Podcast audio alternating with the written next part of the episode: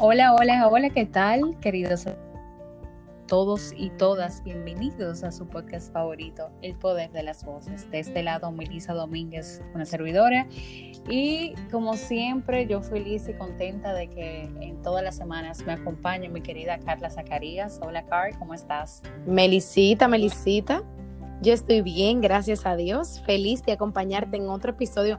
La verdad que me ha hecho falta me ha hecho falta a mis oyentes, me hiciste falta tú porque duramos como una semana y algo que no nos veíamos, pero sabemos que este episodio va a ser muy poderoso. ¿De qué va a tratar el día de hoy, Meli?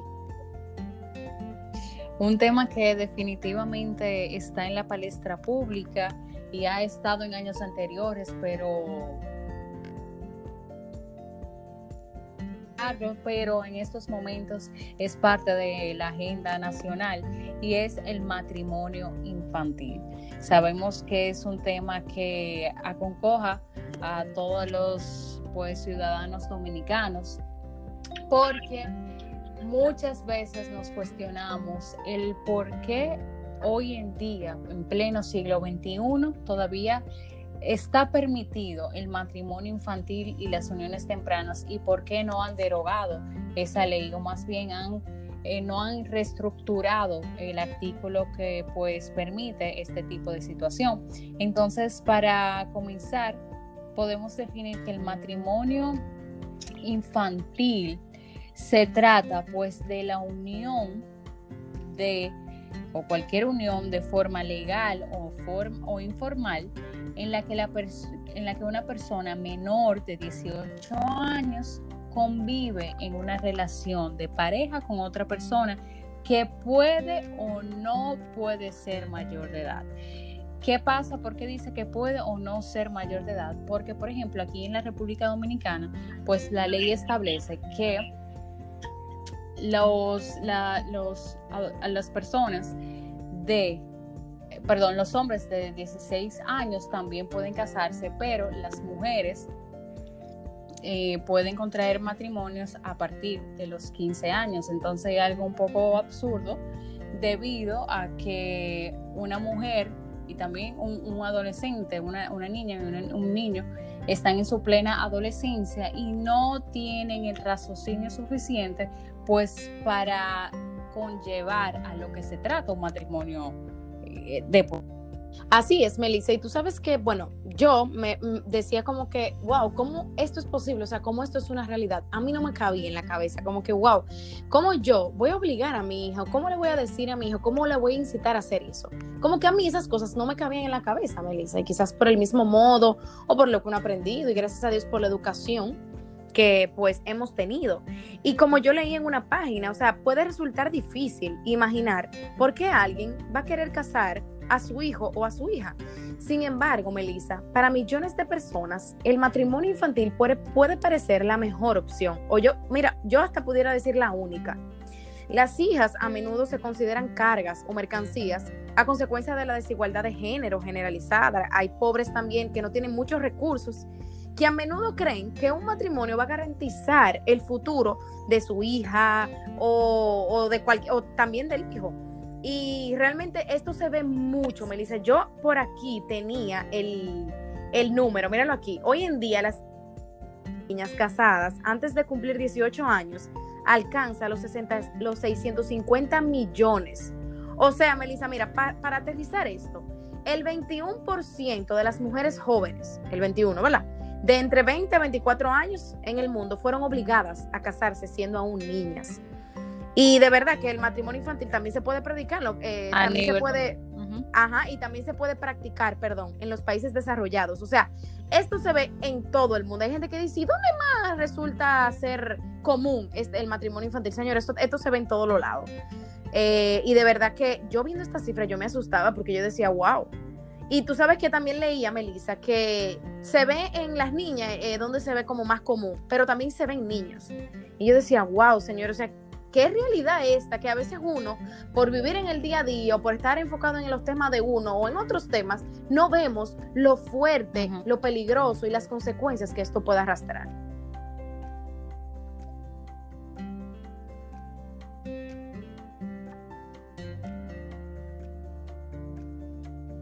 Totalmente. Y que no solamente eso se eh, surge porque la familia se encuentra en un nivel de pobreza y cree que, que la niña a través de contraer matrimonio va a lograr la emancipación, de que ay, eh, consiguió un hombre y ya, la liberó de todo lo malo. No, no, no, no, no. O sea, es algo que también va más allá, que todo se resuelve con educación y eso lo vamos a hablar un poco más adelante. Pero también otras causas es pues la, la, la permisividad de la ley, que eso pues ocurre muchísimo. Como seguía diciendo, la permisividad de la ley, eso es una de las causas, también la limitada provisión de servicios sociales, eh, factores culturales, la desigualdad de género, como estabas explicando anteriormente, la violencia intrafamiliar, los bajos niveles educativos, o sea, son un conjunto de cosas que suscitan a que haya pues un matrimonio infantil. Y tú sabes que lamentablemente la República Dominicana ya no solo ocupa el segundo lugar, como hace una semana en matrimonio infantil. Primero estaba Nicaragua, ahora Nicaragua, en mal sentido porque como país realmente no queremos estar en una posición como esa. Y yo creo que, que muchos de los diputados que están ahora mismo ejerciendo su labor están pues batallando para que esta ley se derogue. Y un ejemplo que quiero poner es a José Horacio, que como sabemos fue el diputado más votado. Yo sí estoy feliz con esa elección, elecciones y que definitivamente eh, ha sido una, un objetivo que él ha tenido y que yo veo que desde el principio de su de cuando inició su campaña ha sido un, un punto que él quiere pues derribar aquí en la República Dominicana. Y aquí tengo pues una noticia, una información que dice que ya se ha se han dado, perdón, los primeros pasos para eliminar el matrimonio infantil y eh, viene bajo el nombre de proyecto de ley que modifica el artículo número 144 y deroga el artículo 145 del Código Civil. Es decir, lo que van a realizar es que, de acuerdo con el documento, ¿verdad? La modificación del artículo 144 sería la siguiente el hombre o la mujer no podrán contraer matrimonio en ninguna circunstancia antes de haber cumplido los 18 años de edad. Así quedará, digo quedará porque en, nombre de Papa Dios eso va a ser así. Eh, actualmente de conformidad con el Código Civil está eh, establecido que el hombre antes de los 18 años cumplidos y la mujer antes de, de los 15 años no puede contraer matrimonio.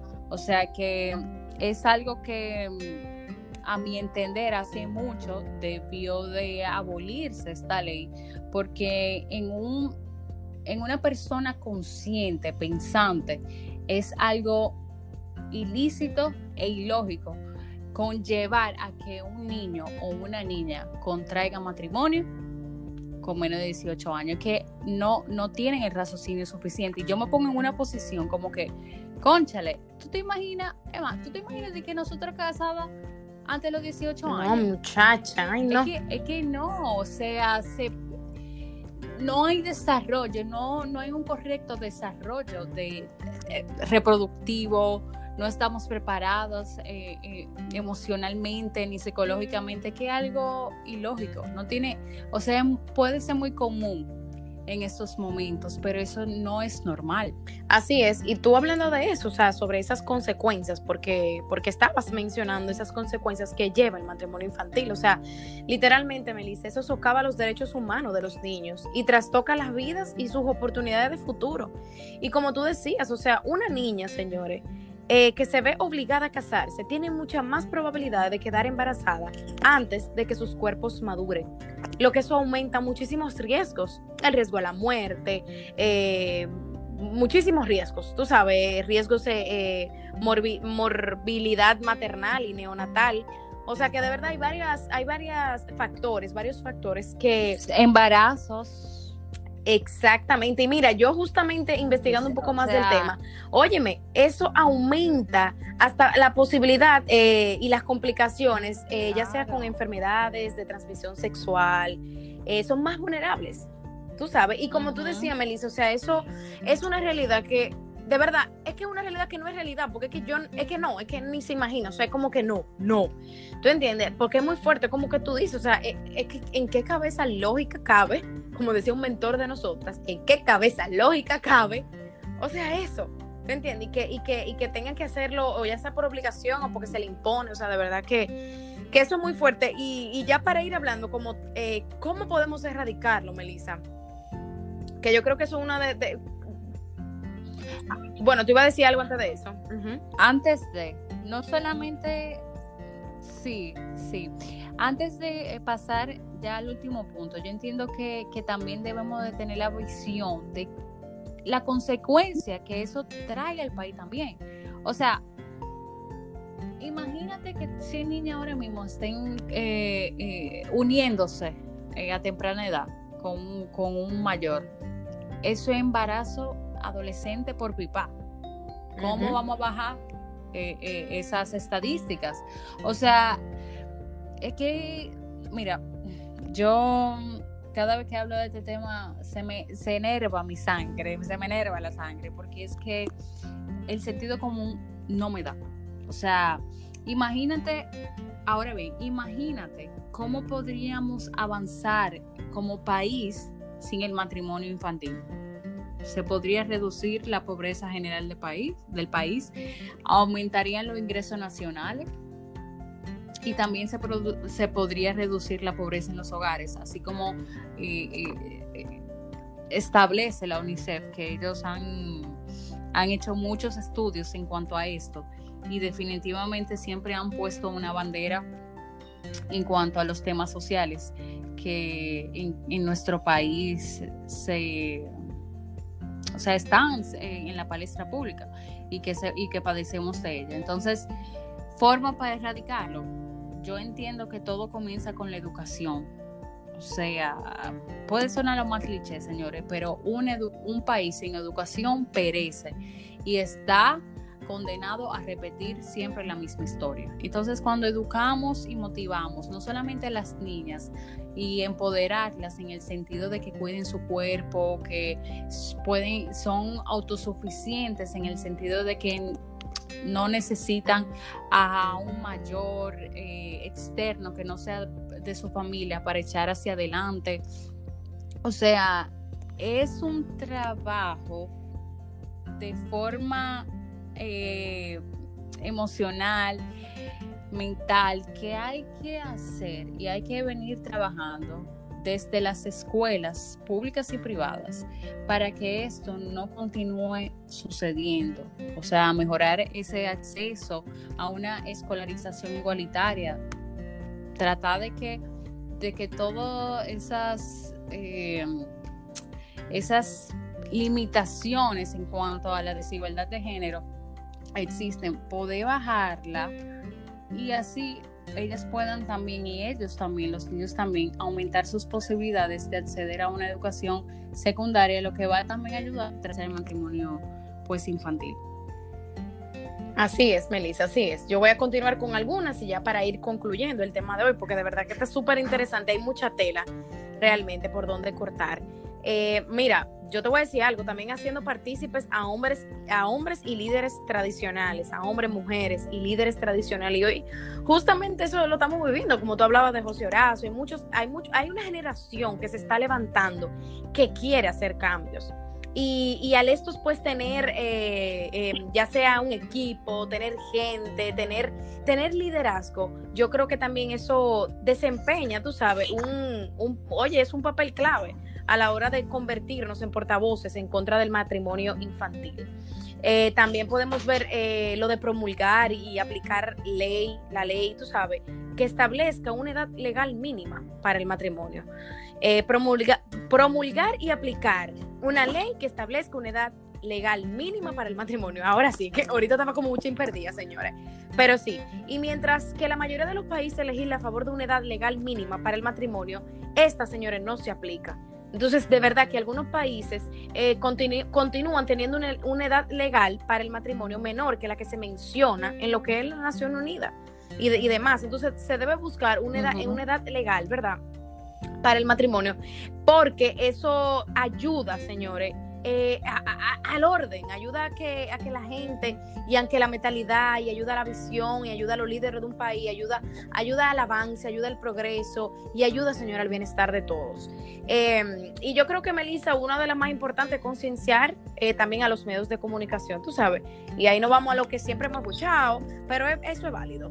Eh, yo creo que es necesario utilizar campañas de difusión en los medios de comunicación eh, que hablen un poquito acerca de los derechos y estas leyes y sobre el impacto del Y que cuando ya tengamos esa edad, eh, ya tengamos esa ley eh, que, que, sea promulgando, tú sabes, una, una edad, ¿cómo se diría? Una edad correcta para el estable, consciente. exacto, consciente. Pues también eso, concienciarlo con todos los medios eh, de comunicación y hacer campañas con eso igual. Yo creo que hemos hablado como de las principales. Eh, Melissa, si tú quieres decir algo.